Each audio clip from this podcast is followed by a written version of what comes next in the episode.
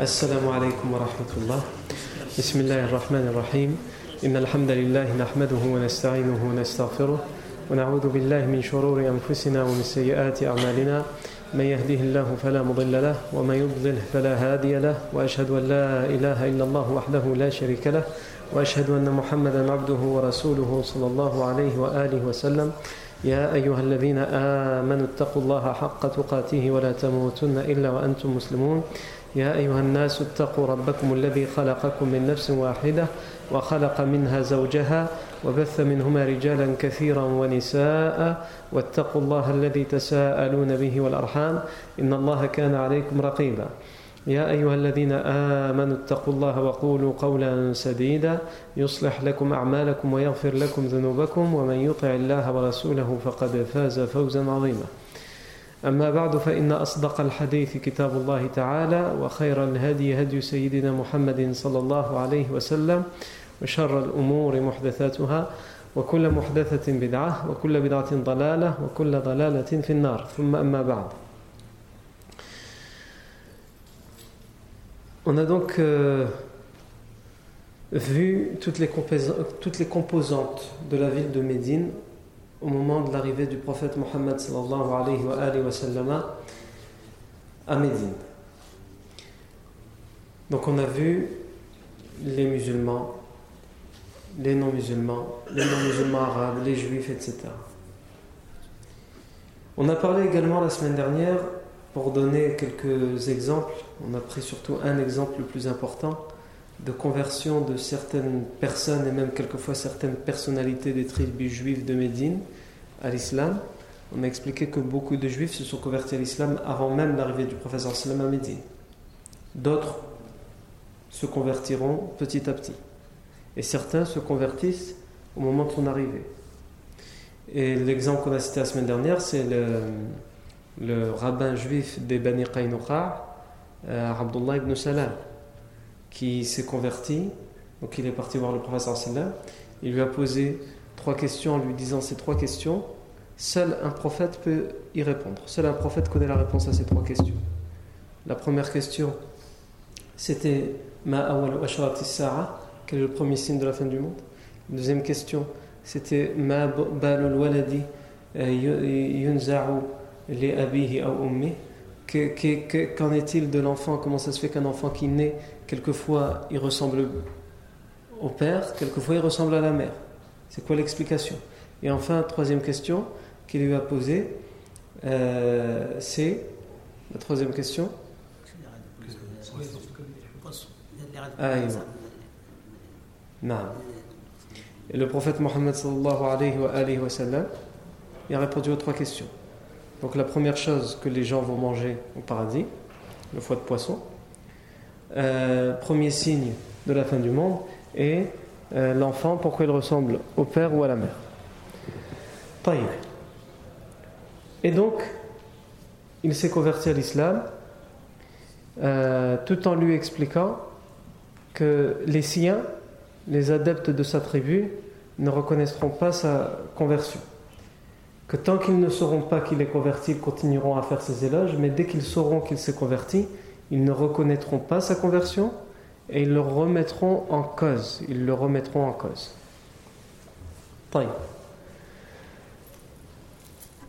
Aujourd'hui, on va donc parler de Wafiqatu Rasulillahi sallallahu alayhi wa sallam fil Madina. Le Wafiqa, le, pacte que le prophète sallam a mis en place à Médine. Nous avons dit qu'il y a trois choses, le prophète sallam, trois fondements, trois bases sur lesquelles il a fait asseoir l'état de Médine. La première, la construction de la mosquée prophétique. La deuxième, la fraternisation, al-Ikha al-Muhajirin wal Ansar, la fraternisation entre les émigrants et les euh, Ansar, les partisans, les Médinois. Et enfin, la troisième, c'est qu'il va mettre en place un code, une loi, qui régit les relations entre les gens.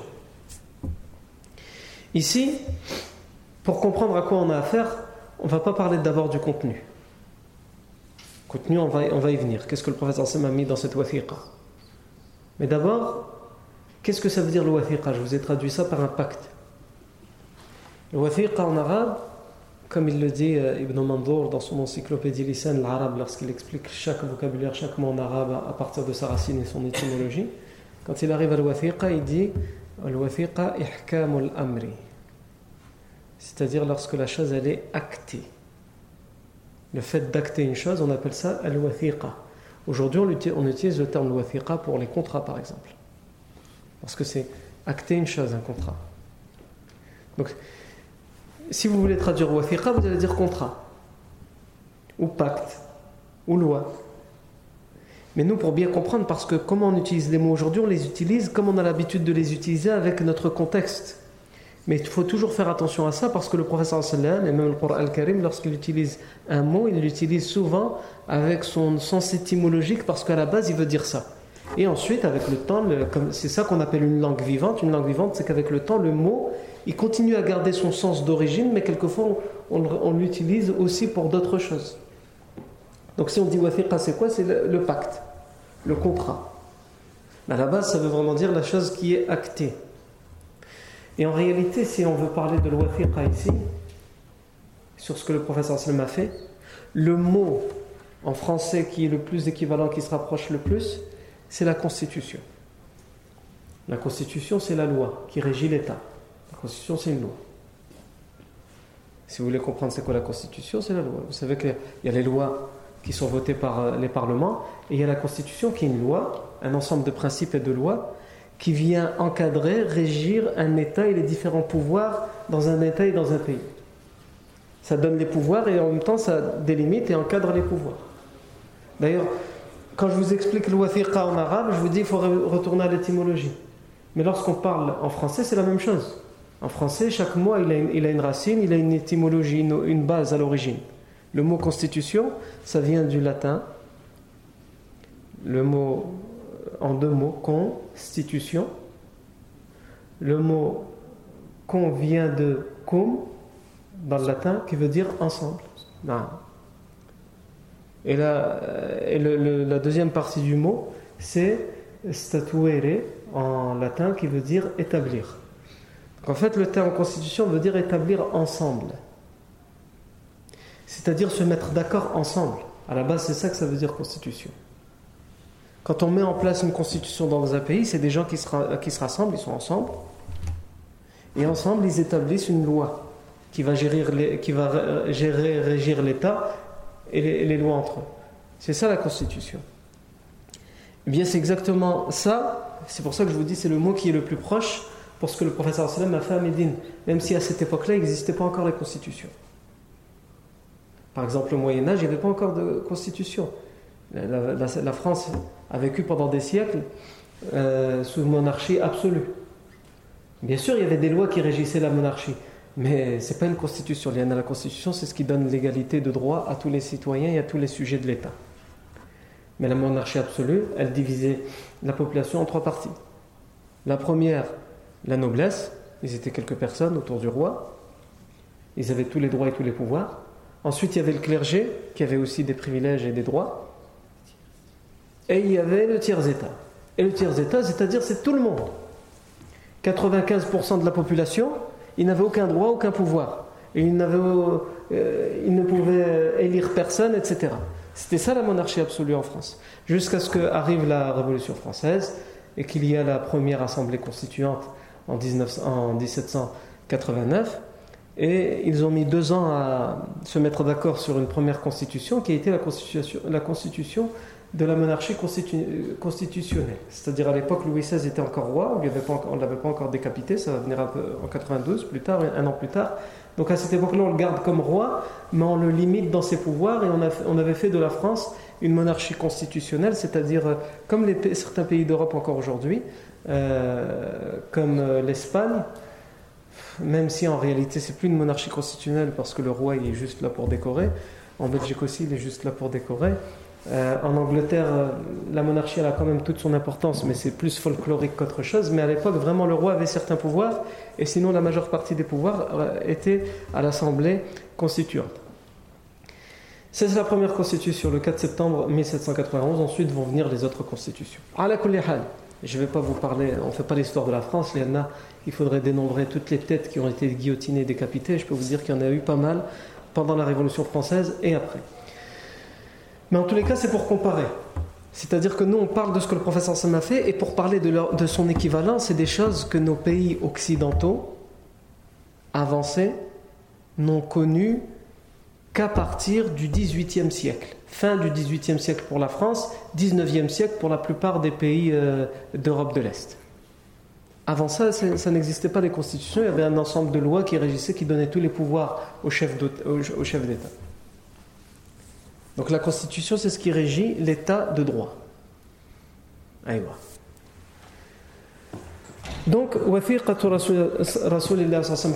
c'est la constitution que le professeur Sim a mis en place. C'est une constitution, comme on va le voir dans son contenu, qui régit la place du leader, donc du prophète Mohammed par rapport au sujet, aux citoyens, si on veut, et qui régit aussi les relations, ce qui était totalement révolutionnaire pour l'époque, à la fois pour les Arabes et pour toutes les civilisations de l'époque, qui régit les relations entre les, musulmans entre eux, bon d'accord, ça c'est raisonnable et acceptable à l'époque, mais aussi avec toutes les autres personnes des autres tribus et des autres croyances, et en particulier la majorité d'autres croyances, c'était soit des polythéistes, soit des juifs à Médine. Et on va voir que le professeur Sam donne, à travers cette constitution, l'égalité des droits à tous les euh, sujets de Médine, ou avec un terme moderne, à tous les citoyens de Médine. Avant d'aller dans le fond de ce pacte, que, quels ont été ces articles? Avant d'aller dans le fond, on est obligé de parler de son, de son authenticité ou sa fiabilité. Comme on a l'habitude de le faire pour chaque événement, avant d'en parler, on ne fait pas juste raconter une histoire, on veut voir qu'est-ce qui est fiable et qu'est-ce qui ne l'est pas. Qu'est-ce qui est plus fiable et qu'est-ce qui l'est moins. C'est-à-dire, est-ce que c'est sahih, authentique, ou ça ne l'est pas, ou koussi koussa, comme il dirait l'autre. Il y en a qui l'ont authentifié, il y en a qui l'ont euh, affaibli. Et eh bien ici, wafiqatu rasulillah sallallahu alayhi wa la constitution que le professeur Sam a mis en place à Médine, pour comprendre si c'est sahih ou pas, il faut qu'on arrive à faire des recherches et voir qui sont les premiers, les, tout premiers savants à l'avoir ramené et surtout euh, quelle est la chaîne de transmission. Avant de venir aux chaînes de transmission, parlons des références. Tout d'abord, si vous prenez n'importe quel livre qui parle de la vie du prophète quand il arrive à Médine, il parle de cette wafiqa. Tous les livres qui parlent de la vie du prophète sallam, ils parlent de la constitution que le prophète sallam a mis en place. À tel point que je sais que si vous, vous avez déjà étudié la vie du prophète sallam, vous savez que dès que le prophète sallam est arrivé à Médine, il a mis en place trois choses. C'est ce qu'on apprend par cœur, la construction de la mosquée, la fraternisation entre le Muhajir et et la mise en place de cette loi, de cette constitution. Mais c'est pas parce qu'elle se trouve dans tous les livres qu'elle est forcément authentique. Parce que chaque livre, il reprend de l'autre livre. Donc nous, on a besoin, et c'est ça le travail de rigueur que les muhaddithoun faisaient. Les muhaddith, les savants, du hadith, des chaînes de transmission. C'est pas parce qu'il y a 100 livres devant lui quand il les lit, chaque livre différent, il dit exactement la même chose. C'est sahih. C'est pas, c'est pas suffisant. Ce livre, il le dit. Cet auteur, il le dit. Mais lui, il l'a entendu de qui? D'un tel. Ah, et lui, il l'a entendu de qui? D'un tel, et d'un tel, et d'un tel, jusqu'au prophète. Très bien. Maintenant, sur chaque un tel, comment il était dans son intégrité. Est-ce qu'il avait l'habitude de mentir? Est-ce qu'il avait des pertes de mémoire? Est-ce que, entre, puisqu'on dit que lui, il a entendu d'un tel, est-ce qu'entre lui et lui, il y avait vraiment une relation d'élève à maître?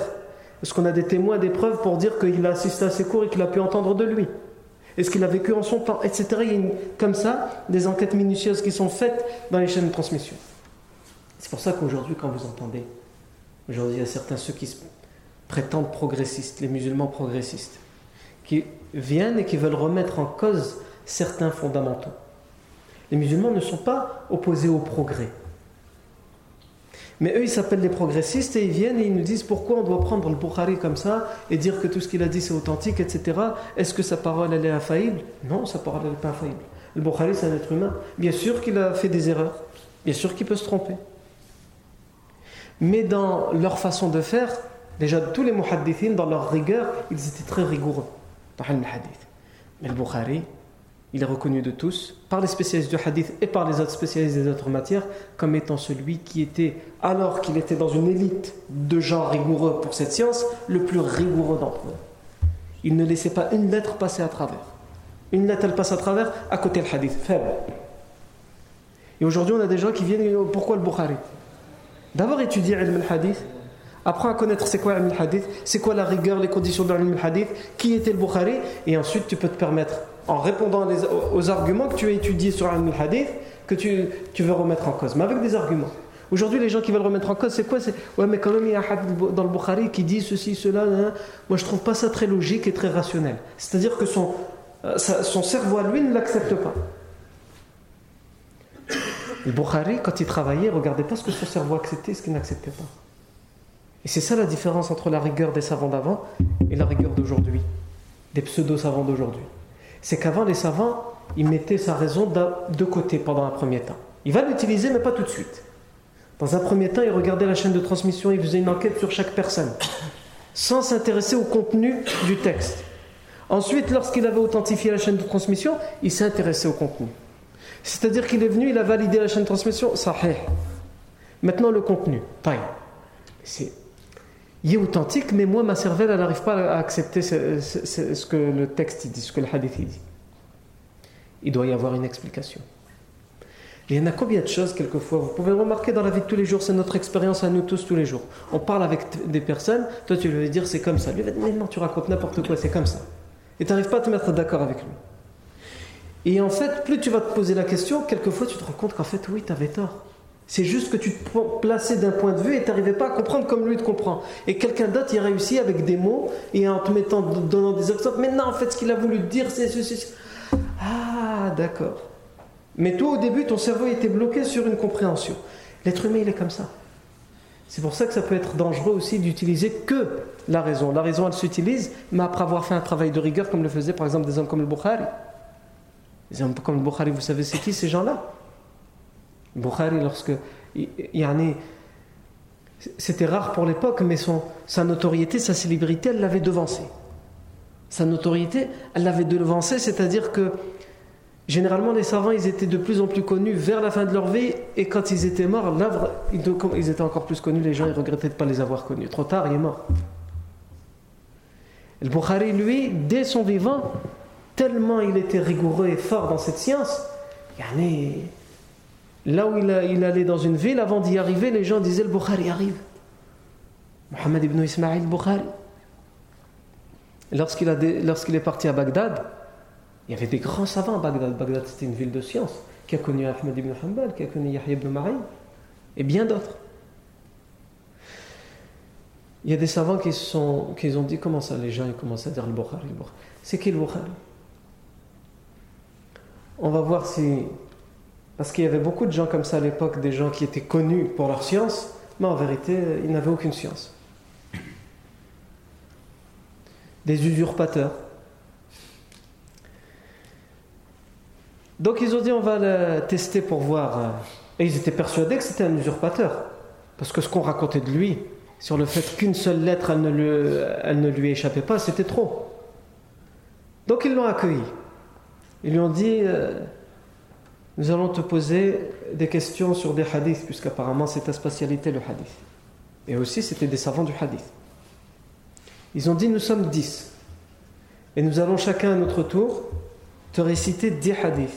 Chaque personne. Dix personnes qui récitent des hadiths. Ça nous en fait combien? Dix fois dix? Cent. Et chaque personne va réciter le hadith avec la chaîne de transmission et le texte complet. Pas juste le hadith. La chaîne de transmission. Et on voudrait, puisqu'apparemment tu es un spécialiste du hadith, que tu nous dises ton avis sur chacun de ces hadiths, est-ce qu'il est authentique, est-ce qu'il est faible, est-ce que... Est-ce que... Il a dit, allez-y. Le premier, il a commencé.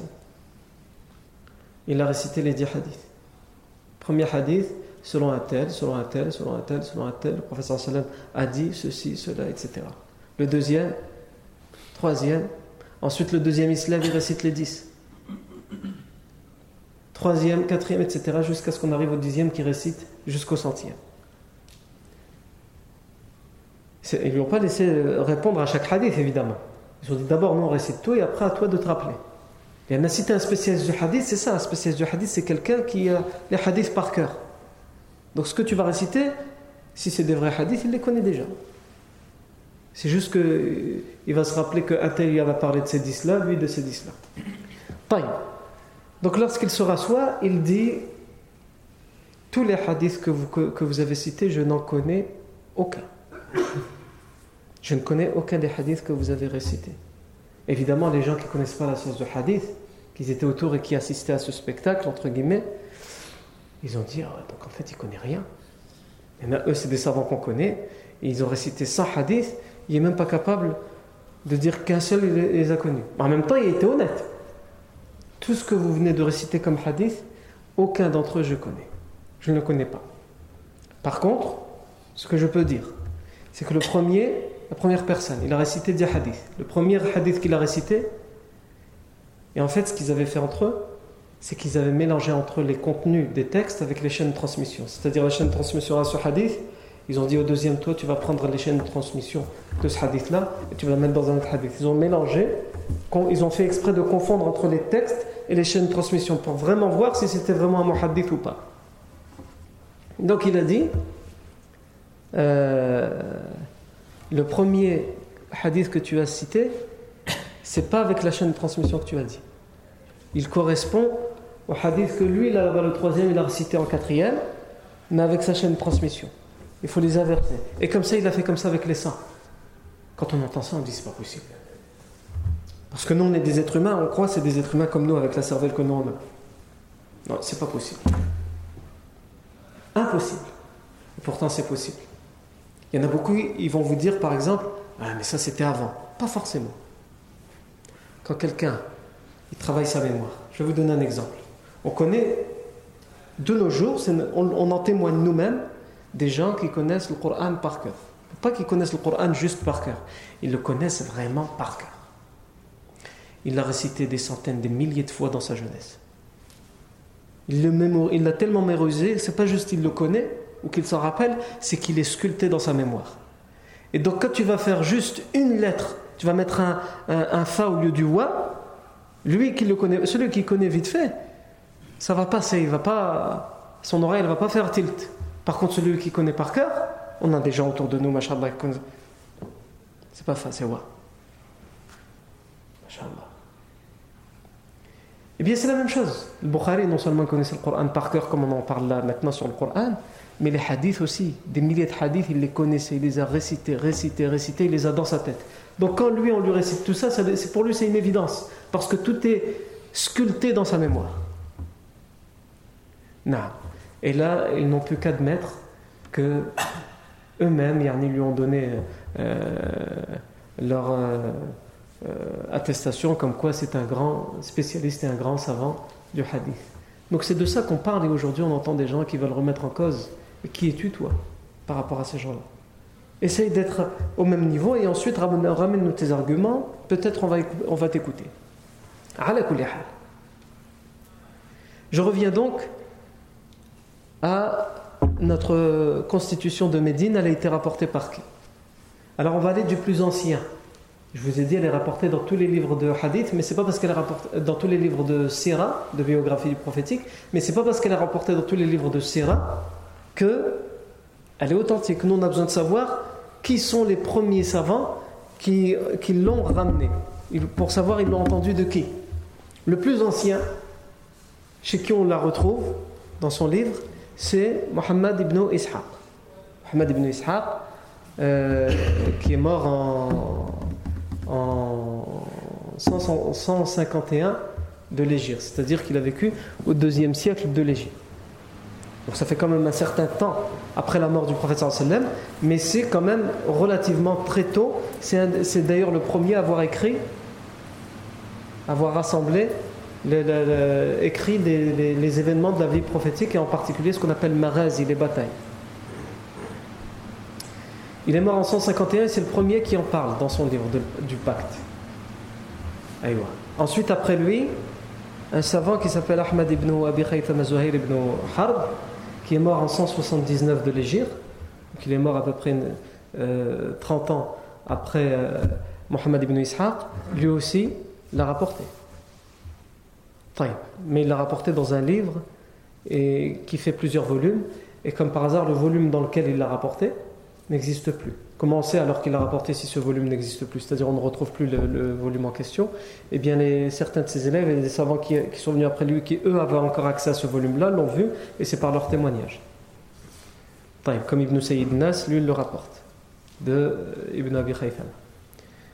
Ensuite, après euh, Ahmad ibn Abi Khaythama, vous avez un savant qui s'appelle Abu Ubaid euh, al-Qasim ibn Salam, qui lui est mort en 251, 227 Afwan de l'Égypte, en 227 de l'Égypte. Ensuite, après cette troisième, ce troisième savant, vous avez Ibn Zanjaway, qui lui est mort en 251 de l'Égypte, lui aussi l'a rapporté. Vous avez ensuite Al-Bayhaqi, qui est un spécialiste de hadith, un rapporteur de hadith, qui est mort en 458 de l'Égypte. Lui aussi est une référence pour ce texte. Et ensuite, vous avez aussi Ibn Sayyid Nas, qui lui est, arrivé bien plus tard. Il est mort en 734. Et enfin, Ibn Kathir, qui est plus connu à nos oreilles. Ibn Kathir, qui est mort en 774 de l'Égypte. Donc je vous les ai ramenés du plus ancien au plus récent. Taï. Maintenant, la question qu'on se pose, c'est est-ce que le Madina, est-ce que cette constitution que le professeur a mis en place à Médine, est-ce qu'elle est authentique ou pas? Eh bien, pour répondre simplement à cette question, ou plutôt pour répondre de manière compliquée à cette question, si c'était simple, ça se saurait. Mais en tout cas, je vais essayer de simplifier les choses. Euh, vous avez des savants qui l'ont totalement affaibli. C'est-à-dire que pour eux, il ne faut même pas le prendre en compte. Vous avez par exemple un, historien contemporain qui s'intéressait un petit peu à Ilm al-Hadith, un historien syrien qui s'appelait euh, Yusuf al-Aish, qui dans son ouvrage euh, son ouvrage s'appelle L'État arabe, sa naissance et son, euh, son achèvement. Et il parle de ça un moment et il dit cette constitution elle a été inventée. Pourquoi? Il a deux arguments pour dire ça. Il dit, les personnes que moi j'ai citées, qui sont les références, il dit, tous l'ont ramené, l'ont ramené de haut du premier. Leur premier c'était qui? Mohammed ibn Ishaq, qui est mort en 151 de l'Égypte. Et quand on va chez Mohammed ibn Ishaq pour prendre sa chaîne de transmission, eh ben, en fait il parle de l'Wathiqa, mais il n'y a pas de chaîne de transmission. Il ne nous dit pas de qui il l'a entendu et de qui il le rapporte. Il nous balance ça comme ça, sans chaîne de transmission. Et donc, comme tous ceux qui sont venus après l'ont pris de lui, et qu'on n'a pas de chaîne de transmission, pas de chaîne de transmission, faible. Ça se tient ou pas? Ah que oui. on va voir si ce qu'il dit est totalement vrai ou pas. Et le deuxième argument, c'est qu'il dit on peut aller dans les hadiths spécialisés du, dans les livres spécialisés du hadith et les livres spécialisés du fiqh et d'où on sait que pour la plupart ils ont des textes sahih comme le Bukhari, Muslim, Ahmad, les livres de fiqh, etc. Personne n'en parle de cette wathiqa. Ces gens-là qui ont fait un travail d'authentification, ils ne parlent pas de cette wathiqa, de cette constitution. Donc c'est un argument en plus pour dire que c'est pas fiable. Si on s'arrête là, on dit c'est pas fiable, on passe à autre chose. Mais il faut s'intéresser aussi à ce que d'autres ont dit. Et ici on a, puisque j'ai pris un contemporain, je prends aussi un contemporain irakien qui lui par contre toujours vivant, Akrandia al-Romari, qui lui a fait un travail sur la vie du prophète sallam. Il a écrit un livre qui s'appelle euh, Siratun Nabawiyatus Sahiha, la biographie prophétique authentique. C'est-à-dire que lui, il ne fait pas juste raconter l'histoire, il s'attache à dire si chaque événement il est authentique ou pas, il donne les arguments. Et quand il arrive à ce pacte, il cite justement Youssef Larish, l'historien syrien, qui dit que c'est euh, faible pour deux raisons, et il dit je ne suis pas d'accord avec lui. Pourquoi? Alors, tout simplement, il dit Ibn Ishaq, il l'a rapporté sans chaîne de transmission, Bidoni Isnad. C'est vrai. C'est un des premiers, parce que c'est les, plus anciens, mais il n'a pas de chaîne de transmission. D'accord. Ibn Kathir Ibn Sayyid Nas, ils le ramènent dans leurs ouvrages sans chaîne de transmission. Donc pour ces trois-là, c'est faible, puisqu'ils n'ont pas de chaîne de transmission, on est d'accord pour ces trois-là. Il nous reste le Bayhaqi. Qui dit, lui dit, qui dit que le Bayhaqi l'a pris de le, ibn Ishaq? S'il ne nous présente pas de chaîne de transmission, Soit il l'a pris de Mohammed ibn Ishaq parce qu'il n'a pas de chaîne de transmission, soit il ne l'a pas pris de lui, mais en tout cas il n'a pas de chaîne de transmission, donc on le rend faible. Mais par contre, le Bayhaqi ramène une chaîne de transmission. Donc ces chaînes de transmission, il ne l'a pas inventé. Ibn. Euh, donc le Bayhaqi ramène une chaîne de transmission. Ahmad ibn Abi Khaythama, qui est venu juste après Mohammed ibn Ishaq, il ramène une chaîne de transmission. Et qui est différente de celle de Bayhaqi en plus. Donc on a deux chaînes de transmission différentes. Et enfin, on a Ibn Zanjaway qui lui le rapporte directement de Zuhri. L'imam Zuhri qui est un grand tabir, un grand savant tabir. Mais l'imam Zuhri euh, a été accusé, euh, on ne prenait pas toujours son texte.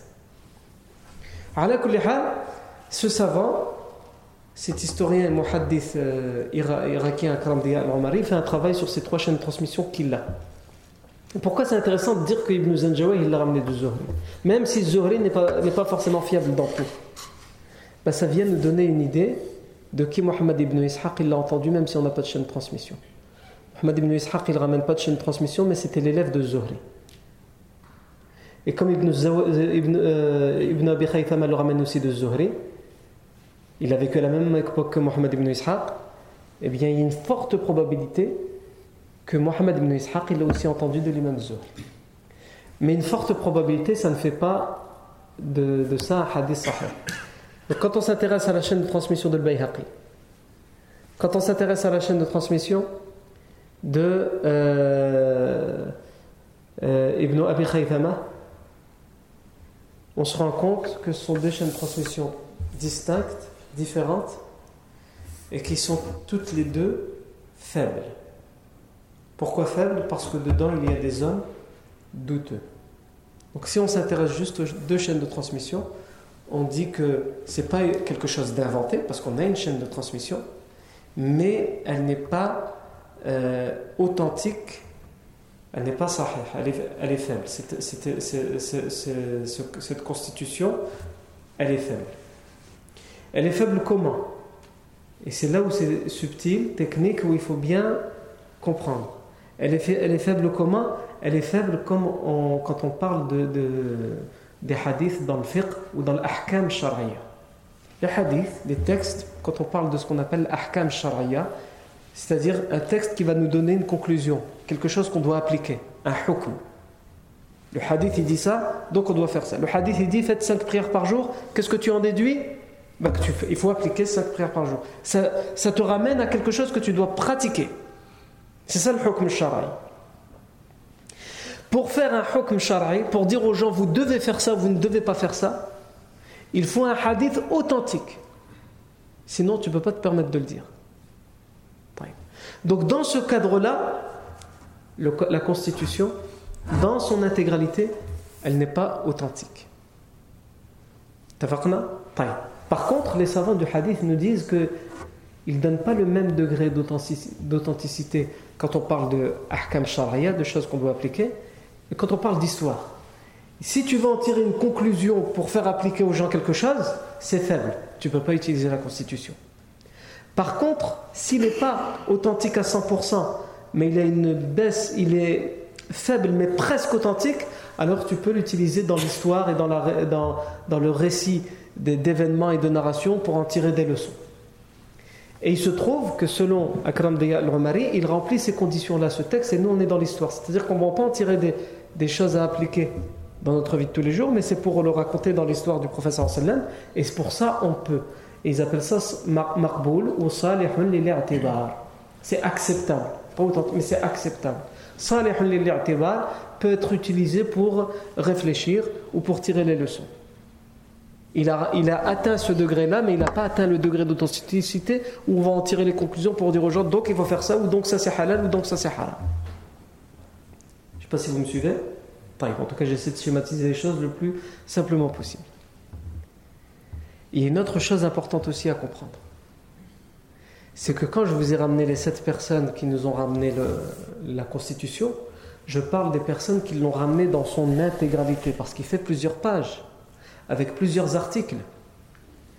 Ces sept personnes l'ont ramené dans son intégralité. Et dans son intégralité, nous n'avons pas de chaîne de transmission authentique. Par contre, et ça vient réfuter le deuxième argument de l'historien Yusuf al-Aish qui, qui le rendait faible, c'est que dans des, dans des ouvrages de hadith sahih, comme le Bukhari, comme Muslim, comme Ahmad, euh, comme euh, Tirmidhi, Abu Daoud, Ibn Majah, dedans, on retrouve dedans certains articles. C'est-à-dire que dedans, dans le Bukhari, qui est sahih, on a certains articles. C'est-à-dire, il y a une chaîne de transmission authentique qui dit euh, J'ai entendu le prophète que dans la wathiqa, dans la, constitution qui avait été mise en place à Médine, il y avait tel article et tel article. Il ne ramène pas par exemple les 25 articles, mais il ramène deux. Ça nous donne quoi ça? Ça nous donne que la, de manière sûre et certaine, la wathiqa existait déjà.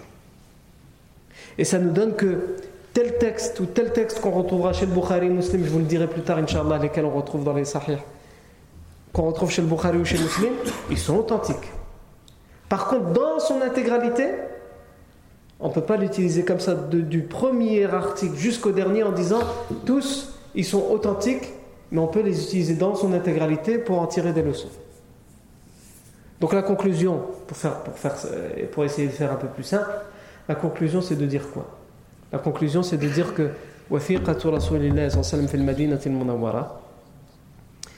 dans son intégralité, elle est authentique pour les historiens, c'est-à-dire qu'on peut la, la, raconter comme quelque chose d'acceptable et dont on peut tirer certaines leçons.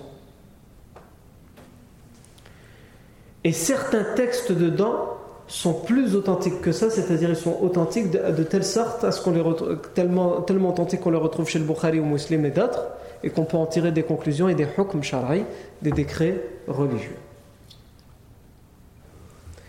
Donc ça veut dire quoi? Ça veut dire qu'on peut continuer et parler de l'wathiqa. Wathiqatu Rasulillahi sallallahu alayhi wa alihi wa sallam. Mais aujourd'hui, je pense que j'ai était euh, dur parce que j'ai dit des choses très techniques. Donc déjà, on va essayer d'emmagasiner tout ça, tout ce qu'on a dit aujourd'hui, de ne pas l'oublier. On a une semaine pour bien le travailler dans notre thème. Et la semaine prochaine, Inch'Allah on s'attachera à voir deux choses. Quand est-ce que ce pacte a été écrit? Puisqu'on a dit, on a prouvé que le pacte a bien existé. Mais quand est-ce qu'il a été écrit? Depuis le début, je vous parle comme si c'était avéré qu'il a été écrit au moment où le professeur Sam est arrivé à Médine. Mais tous les, tous les savants ne sont pas d'accord avec ça. Certains disent que c'est pas à ce moment-là, que c'est à d'autres moments qu'il a été écrit. Et aussi, on s'attachera à, parler du contenu. Qu'est-ce que, ce, qu'est-ce que ce pacte disait? Ça, c'est ce qu'on verra, Inch'Allah ta'ala, la semaine prochaine. Barakallahu fikum pour votre attention. Subhanakallahu wa wa natubu